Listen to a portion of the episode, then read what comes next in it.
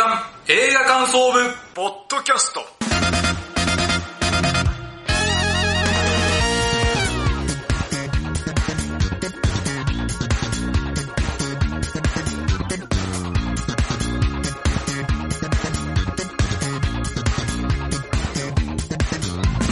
さあ始まりました。月間映画感想部ポッドキャスト。この番組の部員である矢野智之です同じく部員の滝沢亮です。よろしくお願いしますさあこの番組は現在劇場公開されている新作映画を映画感想部部員である矢野と滝沢がそれぞれサイコロ振って当たった映画について感想を言う番組ですありがとうございます。さあ今回は3月号、はい、第80回でございます。ああキリがいいですねはい、そうですね。まあ2月はですね、結構話題作がいっぱいでしたね。ましたね。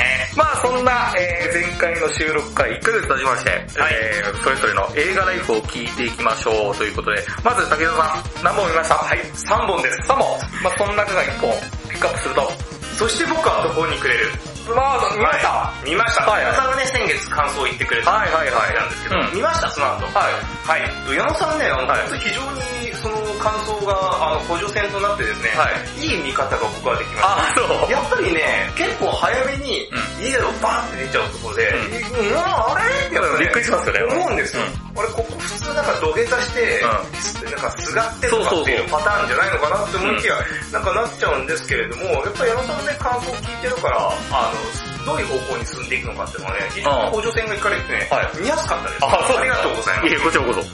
で僕ね、思ったのが、あのね、彼、まあ、だから藤ヶ谷くんですね、うん主人公の藤ヶ谷くんが、あの、ラストシーン、明るい方向に行くじゃないですか。あ展開としてね。あれなんでそういう風にね、明るい方向に行けるって、まあクズですよ。うんまあぶっちゃけね。うんなんですけど、クズな男なのにそういう風に思えたのかっていうところが僕の中で一番の感想で、うんそれはね、彼がね、計算したクズじゃないからですね。あー、はいはい計はい。算高いクズじゃないんですよ。そうね。うん彼は。わかるわかる。だから、ちゃんと道筋ができれば、まっすぐ行く男だなと、僕は思うんですよ。あー、なるほどなるほど。これがね、計算高いクズは、そうはいかないんですよ。うん。っていうので、パッと思い出したのが、もっと超越したところへというですね、はいはい。去年あの映画があったんですけれども、これがですね、まああの、ジャニーズつながりと言ってはなんですけど、あのセクシーゾーンのはい。菊池風磨さんが演じる役があるんですけど、この彼がね、まあ最後の物語の展開として、男性陣がね、まあ改心をするような感じになるんですけれども、その4名いる中で、僕一番改心お前しないだろうと思ったのがこの菊池風磨さんの役なんです。なぜかというと、こいつね、めちゃくちゃ計算高いクズなんですよ。あー、確かにね。うんそういうやつはね、やっぱあの、改心したと見せかけて2週間持たないです。そうね。で、くしくも、この藤ヶ谷くんのパートナーも、菊池風磨くんのパートナーも前田のあっちゃんがいてる。そうなんですよ。はい。前田のあっちゃんね、残念ながら、あの、これからね、あの、クズのパートナー役が増えると思います。いいですよね。めちゃめちゃいい。途中、あそして僕はここにくれるを見た方で、うんこのね、もっと超越したところへ見たない方は、ぜひですね、おすすめなので、あの、見てほしいなと思います。比べる意味でも。比べる意味でも。はい。はい、ということで、矢野さんは何本見たでしょうか？僕は5本です。はい、その中でも注目なのが、イニシェリン島の精霊。ああ、はいはい、あの、おじさんたちの、あの、喧嘩の話ですね。あの、まあそうなんですけど、はいおじさんがおじさんを無視するだけでこんなに笑えるのかっていう。ほんとそれだけの話なんですよ。無視するだけなんですよ。何これってみんなが思うっていう。ああみたいな。それだけで十分面白い。あのね、本当に小学生の喧嘩なんですよ。それ、あ、こんだけ面白くなるんだっていう感じで、でもそういった小さな争い事が、実は戦争にもつながるし、なんか、こんなちっちゃな話なんだけど、国と国の戦いもそうじゃないって結局、なんかメンツのためにやってて、それが被害に受けてるのは市民の人たちですよねっていう。そうねそういうのがね、ちょっとコメディなんだけど、そういうものをちょっとバックボーンにあるっていうのが、僕はこれコントとして最高だったような感じがすね。2時間コントやったけど、でも深いっていうかね。はい。でもなんかね、もういろいろ喋りたいことがいっぱいあるんだけど、本当に笑える作品なんで、真剣に見ちゃダメっていう。え、これ感動するやつなのかなと思ったら、え、これめちゃめちゃ面白いやつじゃん。雰囲気に騙されないやつそうそうそう。雰囲気が、予告編見ると感動っぽいんですよ。そう、めっちゃそうですね。めちゃくちゃくだらない喧嘩です。なので、ぜひ見てください。ということで、今月はですね、あ、どちらも久しぶりに動画を2つですね。はい、どんな感想になるんでしょうか。それでは参りましょう。月間映画感想部ポッドキャスト、スタートです。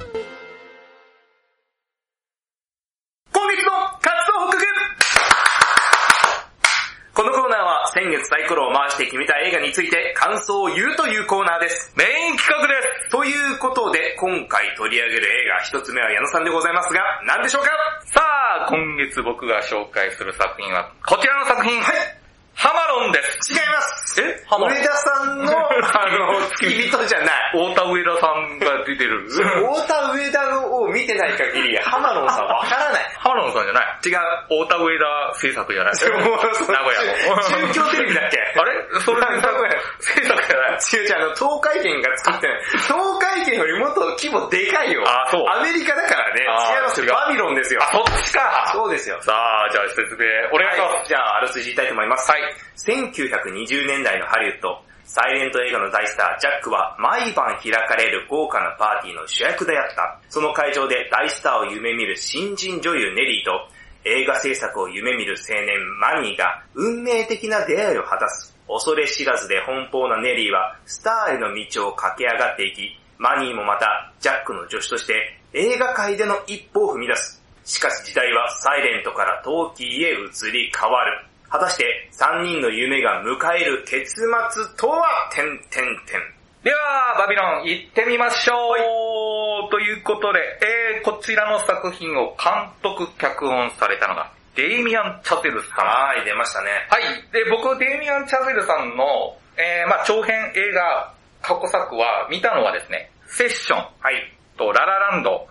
それとファーストマン。あ、ファーストマンもそうでですね。、ここでちょっと訂正させてください。はいあの、先月ね、僕ら当たったじゃないですか、この番組で。はい。デイミアン・チャゼル、やったことないよねって話してたじゃん。あそうだファーストマンファーストマン僕が感想言ってるんですよ。そうだ思いっきり忘れてますんで、あの、ファーストマンね、えーこの番組の2019年3月号で語ってますんで、もし興味ある方は聞いてください。はい。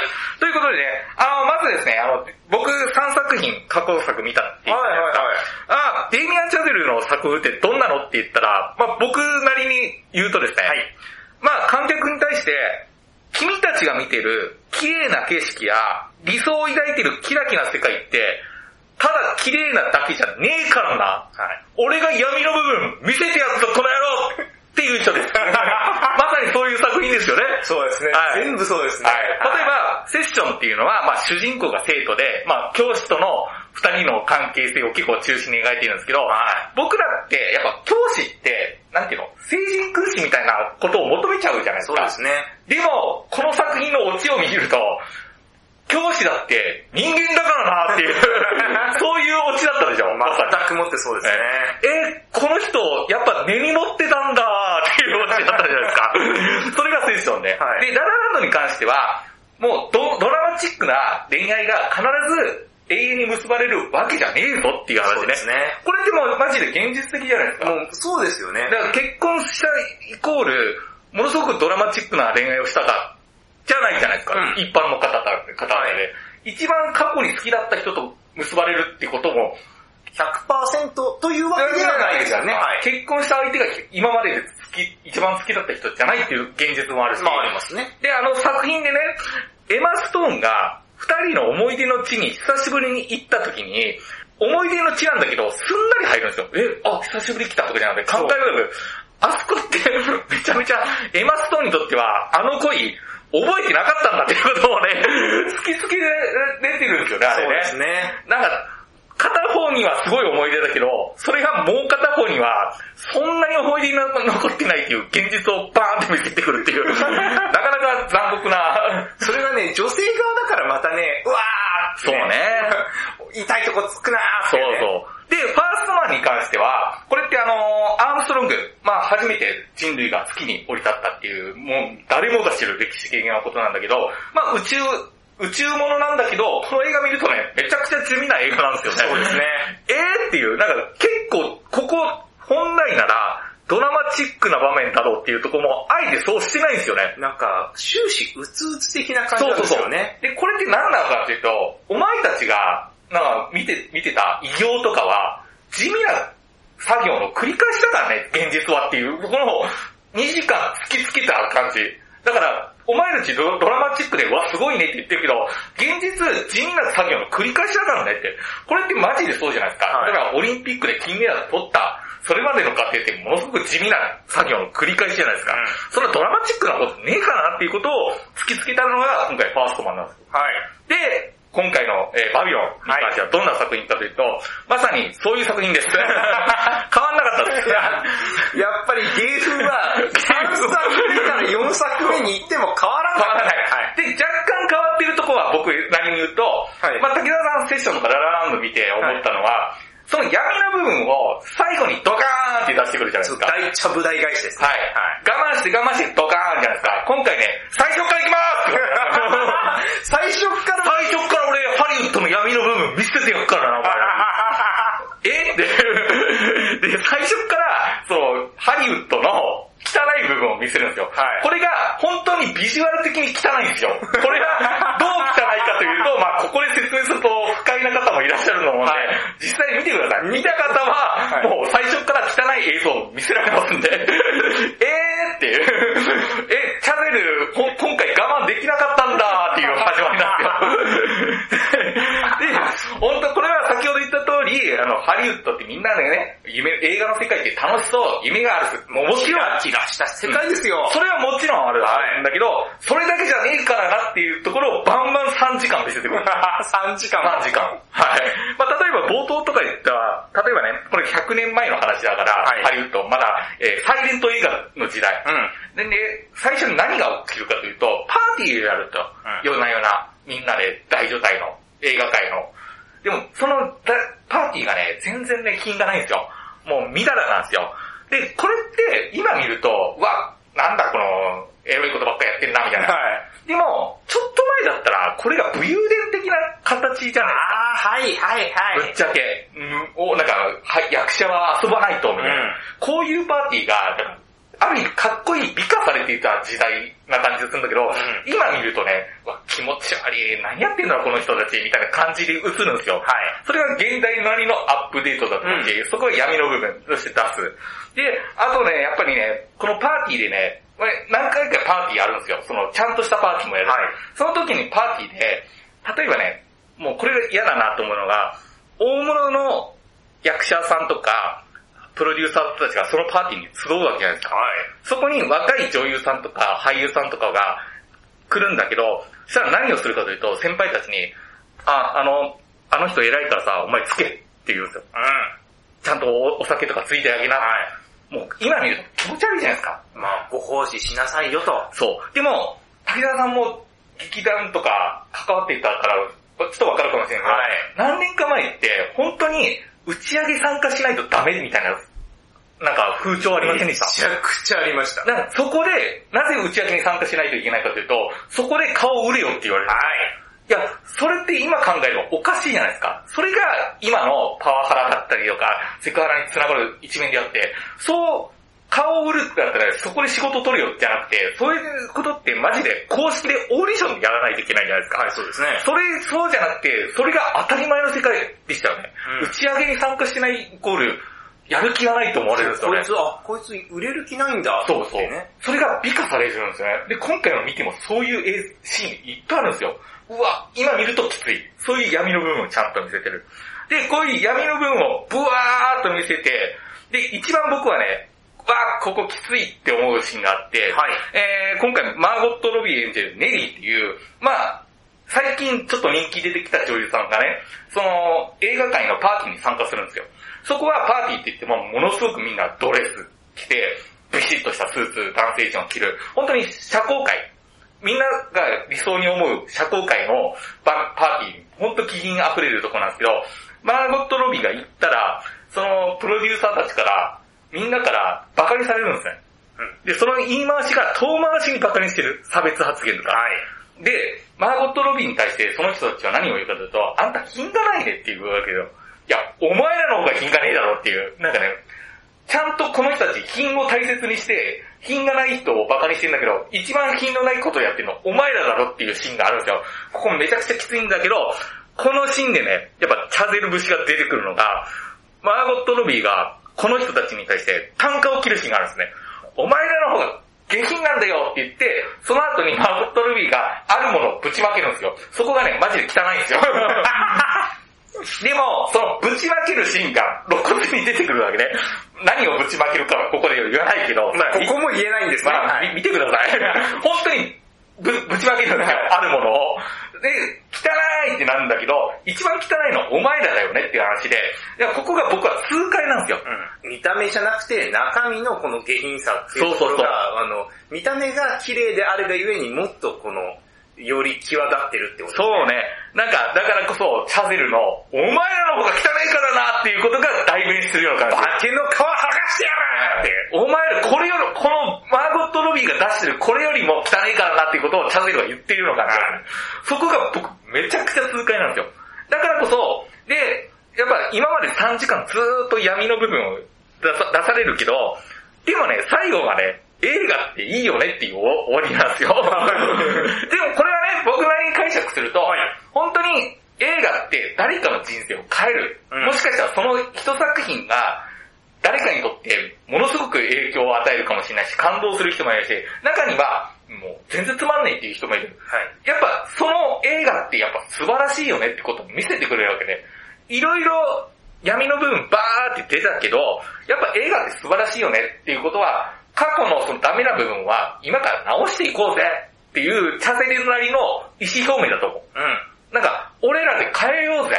もうこんな素敵な映画界なんだから、その今までの悪い風習、もう全部変えていこう。改善していこうっていうことを、僕は決意表明の3時間だったような感じがする。おで、それに対して、反感する人は絶対どの世界にもいると思うんだよね。だって、それはなぜかというと、環境の、その時代に合わせることができなかった大御所たち。はい。これってどの世界にもいません？そうですね。だから、その人たちにとっては都合が悪いですよね。そうそうそう変わることが。だから昔の、その、風習という風習というか、パーティーやってお仕事取れよっていうことは、その人たちにとっては、優越感を浸れるわけじゃないですか。で、パーティーも開かれるし、自分の存在意義が試されるっていうか、うん承認される感じがあるけど、そのパーティーをやめてオーディションだけにしましょうって言ったら、その人たちの権限だんだんなくなってくるわけですよそうですね。それに対してこの人たちは何を言うかというと、いや、そういうので俺たちは築き上げたんだ。これがで伝統なんだっていうことを盾にして言ってくるんですよね。で、これに対してチャゼルは、ちげえぞって言ってることを3時間言ってるから反感を食らうんだけど、僕はね、このチャゼルについていきたいなと思った。で、もう一個ね、あの、すいいなっていうシーンがあって、それが何かというと、まあ3時間あるから、いろんな要素あるんですよ、これ。めちゃめちゃ、このシーンいらねえだろっていうところもあるっていう。あるんだけど、あ、あの、かいつまんで言うと、あの、ブラッド・ピットを演じるジャックっていう、もう大物俳優なんですよ。サイレント映画の。はい。で、サイレント映画でジャックでものすごく大御所。もうめちゃ誰もが認める。で、でもこいつね、あの、酒飲んできたりとかするんですね。で、でも本番になるとバシッてやるみたいな。でもこいつがね、だんだん人気がなくなっていくんですよ。それ、なぜ人気なくなっていくと、先ほど言ったサイレントから音声が入るわけね。だから、セリフを言わなきゃいけない。で、サイレント映画だったんだけど、その、音が入ることによって、このジャックのね、鉛がね、そこでバレるわけですよ。今までの演技の技術が。サイレントだったら鉛がわかんなかったから、観客にバレなかったけど、なんか真面目なシーンで鉛が入ると観客に笑われるわけね。で、ジャックはそれでだんだん仕事が減っていくわけ。で、これはやっぱりね、環境に適さなかった人たち。実際かん技術が新しくなって、それに適応できなかったジャックをブラッド・ビーコットが演じてるわけで。で、そこの現実をちゃんと見せると同時にね、ここの場面すごいいいなと思ったのが、そのジャックがね、ある批評家のとこ行くわけ。昔から知ってる。はい。で、その批評家はジャックのことボロカス書いたわけで。で、それに対してジャックがいい文句を言って、その時にね、その批評批評家から何を言われるかというと、いや、私たちの仕事はもうゴキブリみたいなもんよと。誰だって代わりになるんだよ。あんたのか仕事も代わりいっぱいいるからねっていうことを突きつけるわけだよね。そこで、ジャックはちょっとショックを受けて。で、その批評家はさらに何を言うと、でもね、あんたの仕事は一生残るんだよっていうことを言うの。私たちの仕事は残らないけど、あんたの映画は100年後たまたまそれを見た人たちが、あ、この人といいと思ったら、あんたは100年後でも生き続けるんだよってことを言うわけですね、批評家は。これがね、僕は、あ、すごくジーンときたわけね。なぜかというと、ザ・メニューっていう、この番組でね、この番組でね。言った時に、最近クリエイターが疲れてるって言ったじゃないですか。なかなかクリエイターが認められない。なんか、これは、チャセルなりに、クリエイターに対して、お前たちのすごいことやってんだよっていうことを、セリフでバカーンって言わせたような感まあじがする。応援のメッセージ。そうそうそう。そこが僕はグッときた。そういう映画です。さあ、3時間なんで、あの、すごい面白いシーンもいっぱいあるし、あの、マジで汚いんで、あの、3時間、まあ、耐えれる僕は3時間すごく楽しませていただきました。まあ、チャゼルなりの、これから、まあ、いろんな批判的な意見も、まあ僕感想見たけど、まあ、それも、あ、込みで、チャゼルはこれでいきますっていう意思表明の作品になってるので、ぜひ、まあこれ映画館で見た方が 3時間あるんで、あの、ぜひ見てください。今月の矢野の活動報告で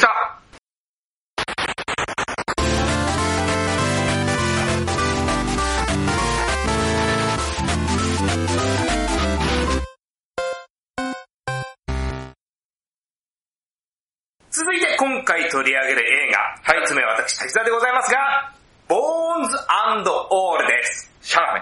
はい、そうです。シャラフさん出てます。はい。はい、そのことについてもしっかりと話していきたいと思います。はい、ではまずあらすじから言いたいと思います。18歳の少女、マレンは生まれつき人肉を食べずにはいられない衝動を持っていた。父親にも捨てられ、天涯孤独となったマレンは母親の出生地であるミネソタへと向かう。その道中、同じ思考を持つリーという青年に出会う。彼女は彼の影響で人生が大きく変わり始めるのだった。はい、ということでございます。はい。はい、ということでですね、毎回私、一言コメントを言っておりますが、はい、はい、この映画、一言で言うと、はい、ナイスシャラメ映画ではあるけど、てんてんてんという作品でございます。ナイスシャラメ。えーっと、まあね、ネタバレもちょっと含みますので、はい、はい、はい。あの、決定的なことはあんま言わないですあ決定的なこと言っちゃうから。あの、まあ結構大枠は言っちゃうので、うん、あのーまあ、ネタバレ嫌だよっていう人は、すみません、飛ばしてください。聞いてか、見てから聞いてください。お願いします。はい、まずは概要です。はい、本作にはですね、原作ございまして、うん、カミーユ・デアンジェリスさんが、2015年に発表したボーンズオールというヤングアダルト小説でございます。はい。で監督はですね、君の名前で僕を呼んでやですね、サスペリアのルカ・グダニーノさんです。うん、はい。はい、ではですね、これから本編を話しながら感想を言っていきたいと思います。うん、主役はですね、テイラー・ラッセル演じるマレンです。テイラー・ラッセルさん、矢野さんご存知ですか？わかんないです。はい、矢野さんはけどね、あの、テイラー・ラッセルさんの出た映画をこの番組で感想を言っております。お誰それはですね、ウェイブスです。あー。ウェイブスの主人公、タイラーの妹ちゃん。あ、妹の方。はいはいはい。この子がテイラー・ラッセルさんです。はい。でですね、物語はマレンが同級生から夜にお泊まり会するから来ないかと誘われるところから始まりますと。で、マレンはその誘いに乗ってお泊まり会に行くんですね。うん、で、何気ないおしゃべりをしているときに、ふと同級生の指をパクッと食べてしまいます。はい、どういうこと？はい。はい、あの、衝動に駆られたわけです。いきなりです。いきなりの不意打ちホラー要素ぶち込んでくるわけですびっくりするね。うおーって思うんですよ。うん、で、食べられた同級生も周りにいたそのお友達の同級生も大パニックになってる中、そのマレンは正気を戻して、ダッシュで家に帰戻るんですね。で、その血まみれの姿を見たお父さんが、おい、早く荷物まままとめろと、うん、ここから出てくぞ。と、警察にバレたらどうすんだよ。って言って、えー、言って、言うわけですね。で、このお父さんのこの手際の良さとか、うん、セリフの言い方を見てみると、うん、あ、なるほど、マレンは人を食べるのはこれは初めてじゃないんだなと。うんわかるんですね、うん、そういう騒ぎを起こしては警察に見つかる前に街から逃げて次の街へと移り住むということをまあ繰り返してるのかなと。うん、あのー、だから住まいもですね、なんかコンテナハウスみたいなのってわかりますか？ああ、移動しやすいよね。はい、そういう感じなんですよね。うん、なんで、一番最初に学校で同級生から誘われて、お家に帰った時に、あれなんかすこんなお家に住んでるんだ。大丈夫、ね、なんでだろうって思ったら、ああ、つまり、なるほどね、移動しいつでも引っ越せるように。っていう感じなんだね、ということが、ああ、なるほどなとしっくりくる。で、ある日ですね、マレンが起きると、リビングにですね、カセットテープが置いてあるんですね。で、えー、それを再生すると、お父さんからのメッセージが入っておりまして、えー、こんな生活はもううんざりだと。うん、俺はもうお前の面倒を見ることができない。っって見捨てられちゃうんですよ。で、その横には出生証明書が置かれていて、その出生証明書にはお母さんの出生地が書かれてるんです。これはミネソタなんですね。で、そこにマレンは向かうというロードムービー要素が、これあの始まって20分ちょっとぐらいしたからスタートするんですよ。だからホラーガッて来た後に、その後ロードムービーがガッて来るんですね。だから要素がパンパンって来るんですよ。で、その道中にティモシー・シャルメ演じるリーというですね、まあ同じこの食人族の青年と出会って、彼と一緒にミネストスタへ向かうことになります。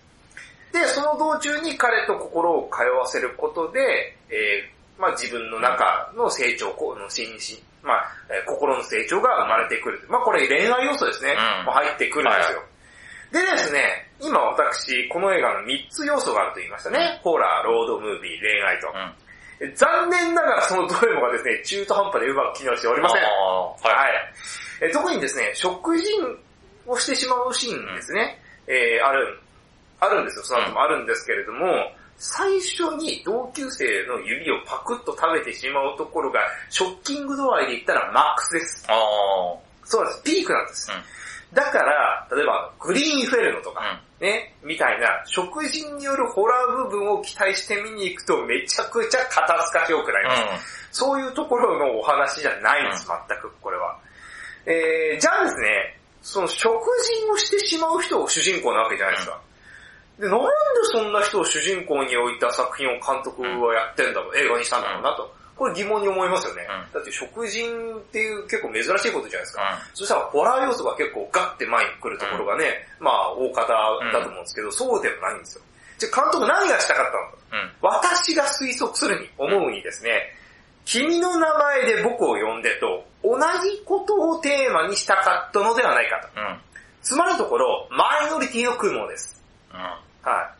あのー、まあ、食人族のね、うん、え方、マイノリティですよね。で、まあ、世間と違うという意味ではアウトサイダーでもあるわけじゃないですか。うん、そういう人の苦悩を描いている、描きたかったのかなと。で、君の名前で僕を呼んでという作品ね、えー、ティモシー・シャルの出世作ですけど、まあ、これもですね、イタリアの片田舎で同性愛者であることに苦悩するというのがですね、えー、作品なんですけど、まあ、あのー、まあ、そういうところの、まあ、苦悩というですね、若い子の苦悩というところで、えー、まあ、表現したかったのかなと。それを今回は食人族っていう、そう。アイデンティティでやったみたいな。うん、やったんだなと思うんですけど、うん、ただですね、君の名前で僕読んで、矢野さんご覧になってないですか、はい、えーとですね、非常に完成度が高いです。この作品、めちゃくちゃ。で、あのー、ね、同じ監督だけに、やっぱりね、その素晴らしい作品があると、今回はね、どうしてもね、見劣りがしてしまうんですよ。っていうのもですね、さっき言った通りですね、見劣りしてしまうシーンというしてはですね、複数ジャンルがあるんだけど、まあ、それを横断してんだけどうまく機能しないという点ですとか、あとジャンルが複数ある場合の映画あるあるなんですけど、上映時間が長い。うん、これも長い。長いです。2時間超えてます。あ時間10分ぐらいかな、うん、あるんですけど、あのー、うまく機能してないからさ、乗れないんですよ、みんなね。はい。で、アウトサイダーな二人が危険な逃避行に借り立て、あ、借り立てて進む、物語進むっていうのは、これまあ結構定番中の定番ですよね。うん、めちゃくちゃそんなのあるじゃないですか。うん、あのね、あの、70年代のアメリカンニューシネマとかそうですけど、うん、まあそういった作品のうちって、まあ大体こんな感じだよねって、まあ、さんもね、あの、想像つきますよね。あの、その通りなんですよ。そこからはみ出さないでしっかりと落ち着くんです。その僕たちが思う、あの、想像した通りに。えー、まあそういったところがね、ちょっとね、見劣りしてしまう、まあ、要素だなと私は思いました。で、私がこの作品でね、一番よくわからなかったシーンがあるんですよ。まあ存在と言ってもいいんですけど、それはですね、マーク・ライランス演じるサリーの立ち位置なんですね。で、サリーというのはですね、あの、ティモシー・シャラメ演じるリーと出会う前に主人公のマレンがですね、初めて出会う同族なんですよ。うん、あ。ミネスパに行く途中で、初めて会うんですね。向こうのそのサリーの方から、うん、あの、匂いがした。匂いで分かったと。お前もそうだろ。うん、っていうところで、こう出会うんですけれども、あの、非常に不気味な初老の男なんですよ。で、彼曰く、人を食べる衝動は絶対に抑えることはできないんだよ。ってっていうところを、あの、言うんですね。で、そのセリフを聞いた私はですね、あ、サリーっていうのは、この主人公マレンのゆ一つの行く末、ん。あの、将来の一つの、まあ、まあこうなるかもしんないっていう。っていう。その恐怖の象徴なのかなと思ったんですよ。う。んけどね、この話、誰に会いに行くかって話なんですよ。お母さんですよ。で、お母さんも実は食人族だってことがね、まあどう。わかるんですよ。う。ん。あの、実際にお母さんにまあ、まあ、物語で進んでいけば会う。わけですよあ、合う。な。う。ん。合う。んですけれども、お母さんがその役割を担うんですよね、その後に。ああ、お母さん結構ちょっとダークサイドに落ちたっていうか、もう完全にあの人間としてじゃなくて、もう食人族として食べちゃって、だから娘と会った時に娘をわー。って襲ってしまうっていうね、こととか、あと、えー、自意識がもう離れちゃってるせいか、それを自分で意識したんでしょうね。あの、ノートに、あなたがこれを読んでるということは、私は今こういうことですみたいなのあるじゃないですか。もう食人族になっちゃって、もう、っていうところの、あの、現実をう突きつけられるんですよ。で、そこですごいショックを受けるんですねあ。実際にお母さんがそう、もうそんな状態になってしまったと。で、まあ血縁関係じゃないですか。うんってことはもしかしたら自分もっていうところで、非常にショックを受けて、そこで、あの、リー、ねうんあの、シャラメと、こう、言い合いになったりとかするっていうんですよ。あっていう展開になるんですね。ってことはですね、このさっき言ったサリーの立ち位置が、あれ？俺が思ってたのと違うなってなっちゃうんですよ。だってそれって、サリーがいなくても、ゆくゆくは突きつけられるわけじゃないですか、ね主人公のマレンは。っていうところでサリーの立ち位置が曖昧になりまして、そしてですね、その後サリーがどうなるかと言ったらですね、ただのキモいストーカーおじさんになるんですよ。うん。うん。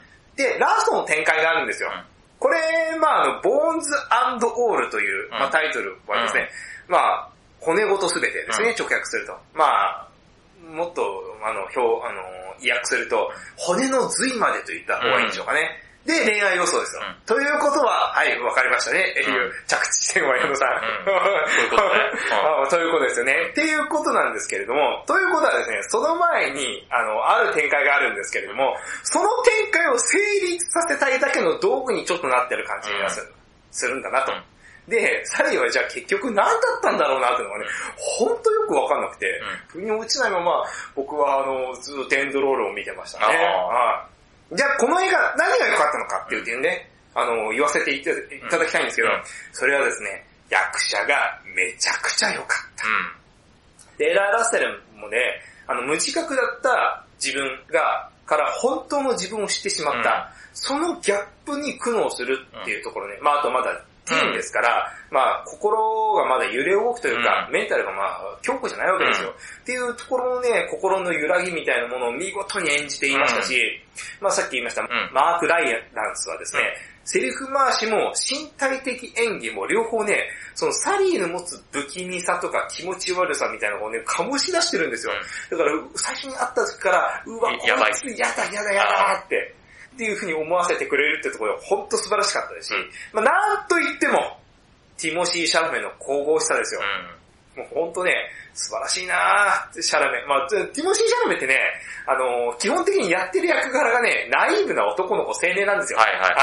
あの、君あ、今回のってことね。あ、今回もなんですけど、まあ、ティモシー・シャラメ、私が過去見た作品ねまあ、あの、君の名前で僕を呼んでね、あと、矢野さんも評論、あの、感想をね、この番組で言いました。えーホットサマーナイツ。うん。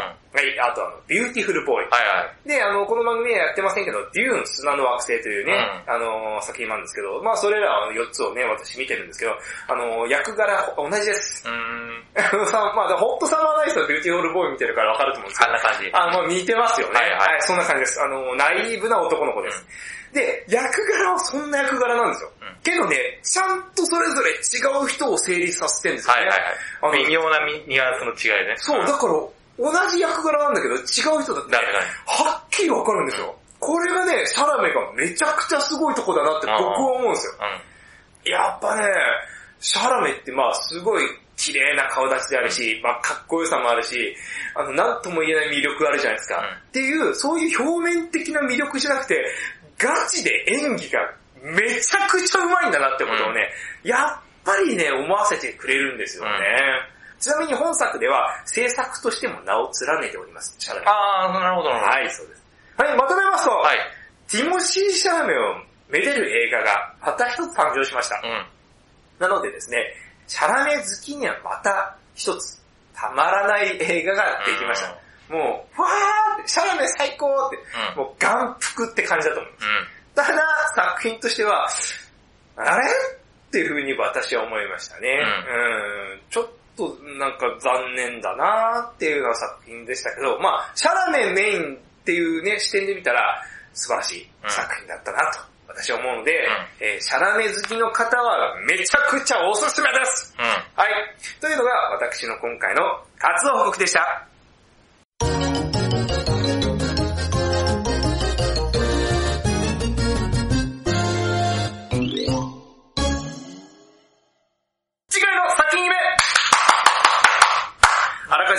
作品をリストアップ、その中から矢野滝沢が見たい映画を一つずつ言い合うというドラフト方式で第3希望まで決めていきます。そしてそれを才能目に当てはめ、サイコロを振って来月の作品が決まります。決めていきましょうはい、ということで先行このこの口じゃんけんいきたいと思います。最初はグー、じゃんけん、チョキ。はい、これ、チョキ。はい、勝ちました。じゃあ、滝沢先行でございます。はい、対象期間はですね、はいえー2月の23日から3月の18日です。はい皆さんの一言コメントもあるので、えーよろしくお願いします。はいはい、ということで、一つ目、エンパイア・オブ・ライト。小さい映画館が舞台です。二つ目、少女は卒業しない。河合優実さん大好きです。三つ目、フェイブルマンズ。ジュラシックパークの人です。四つ目、ブラックライト。リーアム・ニーソンまたやるよ。五つ目、エブリシング・エブリウェア・オール・アット・ワンス。A24! 六つ目、一人ぼっちじゃない。突き止めたり。七つ目、ウィニー。実話です。八つ目、新仮面ライダ来ましたよ、安野さー。九つ目、レイラク。ん。笑いながら怒る人が監督です。そして十個目、ザ・サン。ヒュージャックマン。はい、ということでございます。笑いながら怒る人もわかんないんだよ。僕が監督ですよ。もう、あの、お笑いスター誕生ってもう、多分、俺らもリアルタイムで知らない知らないですよ40年前ぐらいですからね。はい竹中さんね。竹中さん。はい、そうですね。はい。はい、ということで、えー、第一希望から言っていきたいと思います。はい、滝沢の第一希望。はい。新仮面ライダー来ましたね。はい。で、今年のね、えー1月号で楽しみな映画としてあげました、新仮面ライダーでございます。来ましたよ、池松さん。池松壮亮さんですからね。まあ、期待はできるんじゃないですか？僕がね、よく言ってるのが、池松壮亮出る映画に外れなし。わかる。これはそれはすげえわかる。ね、まあ、主役じゃなくてもってことね。そうそうそうそう。もう、んないちょっと思い出しただけもそうだったし、ね、まあ僕いろいろそうなんですけど、大体池松くん出てると、俺は外れねえな。ああ、そうそうだ。から今回めちゃくちゃ楽しみです。まあ、これ、こ今年の超話題作の一つそうですね。仮面ライダーファンめちゃくちゃ多いですからね。どういう風にするのか楽しみです。はい、ということで矢野さんの第一希望は何でしょうか？少女は卒業しない。出たこれ、ちょっと楽しみなんですよね。浅井亮。浅井亮原作です。だから、浅井亮作品で、えーっと、学生を描いてるというと、霧島島ですね。で、はい先ほど池松さんが外れなしって言ってね、はい。河合由美さんっていう作品もどれも外れないんですよ。河合由美さん去年何本出たんいだって。っぱい出てだって俺結構去年ね、河合由美さん出てる作品、ぜほぼ見た、見たんですよね。多分私がカウントしてる中で7本ぐらいだったいや気がする。、で、どれも面白いんですよね。そうそうそうそうそうそう。だから、これすごく期待してます。、プラン75っていうのがあってね。ああ、はいはいはい。これも出てるんですけど。倍賞チーコ。そうそうです。で、うんこれのコールセンター的なのをやってるんですけど、これがね、めちゃくちゃうまいんですよ。どんな役でもややりますよね。あそう線は僕は描くとかね。あー、そうそうそう。あの、なんか今までは結構暗い役だったりだけど、線は僕は描くは普通の大学生。そう、大学生ね。珍しいんですよね、可愛いあ、これもちゃんとやれるんだみたいなね。そうそうそう。あの、あとはあの、猫は逃げたちに、あ、猫が逃げて、あの、愛なのに。愛なのにね。もうよかったですねよかったね、あの女子高生の子、はいめちゃくちゃよかったな。はい、ということで、えー、滝沢の第2希望いきたいと思います。はい。一人ぼっちじゃない。はい、キングヌー。はい。はい。うんキングヌーの井口さんが出てますね。そうね。はいあ、これもあれじゃない？河合由美さん出てんじゃない？出てますあ。出てます。すごいな。はおっしゃ今る通りです月に、2回、あ、そうか、2月と3月か。そうです、はい。すごいな。あのー、僕ね、歌手の人の演技って好きなんですよ。あー、へー。上手くないですか？結構いろんな人。あれ、大友光平さん。まあ、大友 さんもそうだし、あ宇崎竜道さんもそうああ、だしそう、宇崎さんもね。もそうだし、あと、渡辺大地さん。ああ、そうだ、そうそうか渡辺くんもそうあ、大地、あ、えっと、北村匠海くんとかね。もうそうで。だから僕、北村匠海さんは俳優だと思ったんですよ。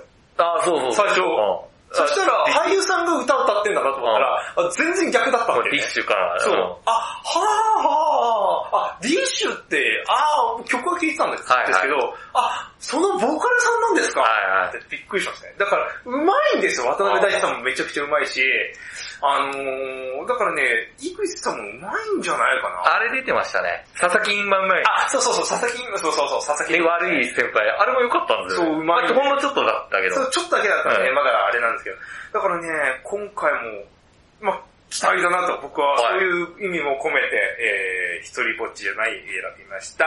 じゃあ、矢野さんの第2希望は何でしょうか？エブリシング、エブリウェア、オールアットワンス。出たこれ、え、なんかね、予告編めっちゃやってますよね。めちゃくちゃやってますよ。映画館、どの映画館行ってもこれやってるから。映画館もそうですし、YouTube 僕見ると、あーなるほどえー CM ガンガン来るんですよ。で、なんか、A24 っぽくないっていうか、これアベンジャーズの人たちなんそうです、そうでです。だから、結構期待できるかな。で、あと、本当に A24 っぽくない、予告編からだけしか見てないけど、面白そうなんで、ぜひ見たいなと思います。はい。じゃあ、滝川の第3希望いきたいと思います。エンパイア・オブ・ライトいこうかな。あ、これも予告やっちゃったなはいうんはい。あのー、サム・メンダス、私好きなんで、はい。はい。サム・メンデス作、サム・メンデス作品としてちょっと、あのー、気になるなと思って選びました。はい、ということで、じゃあ矢野さんの第3希望は何でしょうか？ウィニあ、出た。ー。これも予告編やってますよね。やってますね。なんか結構面白そう。あ、もう実話なんですよね、これ、そうですね、実話で。で、そのウィニーの開発者の役を、なんと東出さんが。とやってて、はい。あと三浦、あの、高い、たなんだっけ？あ、三浦隆之さん？あはいのがなんか結構メイン級っていうか、うん。なんか面白い社会派で。そうですすね。私もちょっとこの映画気になってました。ははいい、ということで、おさらい、あの、才の目のおさらいです。一枠目、新仮面ライダ最終章、ー。二枠目、少女は卒業しない。3月なんでいいじゃないですか。三枠目、一人ぼっちじゃない。キングヌーのオールナイトニッポン、四枠目、エブリシングエブリウェア、オールアットワンス。マルチバース、五枠目、エンパイアオブライト。女王陛下のお気に入り、そして、六枠目、ウィニー。渡辺一慶さんも出てるよ。あ、そうですね。一慶さんも出てますね。予告編だけそう、一慶さん出てたな。で見ました、見ました。はい、ということで、運命のサイコロタイムいきたいと思います。いきますよはい。レザード、レッツサイコロタイム !1! あー、新仮面ライダー。新仮面ライダこの番組あれですね、新エヴァンゲリオン、ーはい。新ウルトラマン。ウルトラマン。やりました。で、あ、まあすごくない？やっとこの3つ。ーはい。シンゴジラだけやれてなかったのか。シン・ゴジラはそうですね、当たらなかったですね。第2回か3回ですね、このはい作品の。君の名の方は当たりましたけどね。ああ、はい。新仮面ライダー来ましたね。はい。楽しみにしたいと思います。はい。はい。ということで、えー、人は1が出た場合は振り直しでございます。いきますよ皆さんのレッツサイコロタイムなんだろう。1! あー、危ねえ。危ねえ。これすごくない？だって俺、シン・ウルトラマンとシン・エヴァンゲリオン当たったあーそうですね当たって今1当たったんですよ。はこれ。だから先行後攻がしくなったら矢野さん危ねえ。危ない言うね。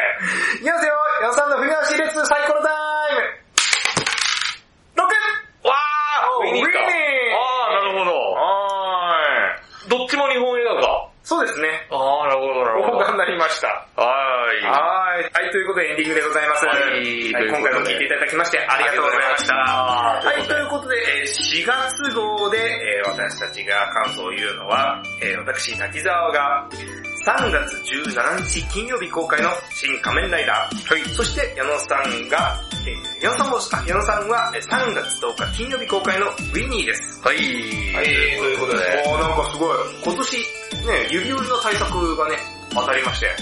そっか。そうだね。もう超話題作ですね。もう、そ多分上半期一番と言っても過言いやーもうそうでしょ。だって1年くらい前からもうだいぶ話題っていうか、そうですね、まあ、ちょうど1年前ぐらいに特報でガンって出て、いきます。さんがやります。やりますよって。そうね。うんで、安野さんのもう念願中の念願っていうか、そうですね。これ記念でしょ？なんとか記念でしょ？そうですね。はい。だから相当力入ってるんじゃないですかね。そうですね。まああとは今、東で組み入れるのは映画だけですからね。まあそうね。そういう諸般のいろいろな。いろいろありましたね。何があったかはわかんないけどね。はい。でもなんか今回のも、まあでもね、東出さん俳優としていいなとは思うんですよね。いい映画出てんなっていうか、いい映画出てるし、う役者としても、やっぱなんか、なんか光るものがあるんですよね。ありますねなんか、なんか魅力される、魅了されるんで、今回も結構、なんか特殊メイクみたいなことそうですね。はい、実際にあったみたいなんで。これね、この事件知らないんで、あ、よ、よくく詳しくないんで、あの、詳しくない状態でいこうかなと思って。ああ、いいんじゃないですか？はいはい。ということで、でそうですね、えー、今回の作品もですね、あ、バビロンね、バビロンまだね、語りたいとこいっぱいあるんで、いや、3時間あると本当いろんな要素あるそうですよね。あと、まだ映画館で結構やってますね。やってるけど、まあ、どうなのかね。まあでも、お僕は面白かったです。はい、3時間。まあ、あの、しょうがないです。チャゼルは人を選びます。そうね、はい嫌いな人は嫌いなんだけど、僕は面白かったな。あのね、あの、今回も多分見に行ってカップルで見に行かない方がいいよっていう映画ではあると思うんですけど、カップルっていうか、そんな高層なもんじゃねえよね。なんかこれ、あらすじもそうだったけど、予告編じゃなくてポスターでも、はい。夢を追いかける全ての人みたいな感じで、はいそうですねそんな映画じゃないですよ。だから、だから。だからプルたちが、あの、引っかかるんですよ。汚い。あの、冒頭から汚いですよ、マジで。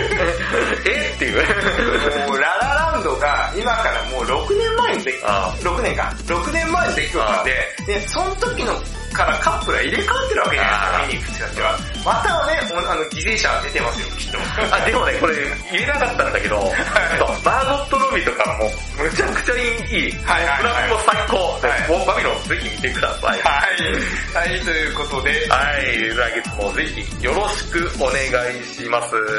以上、結果映画感想部ポッドキャストでした。さよなら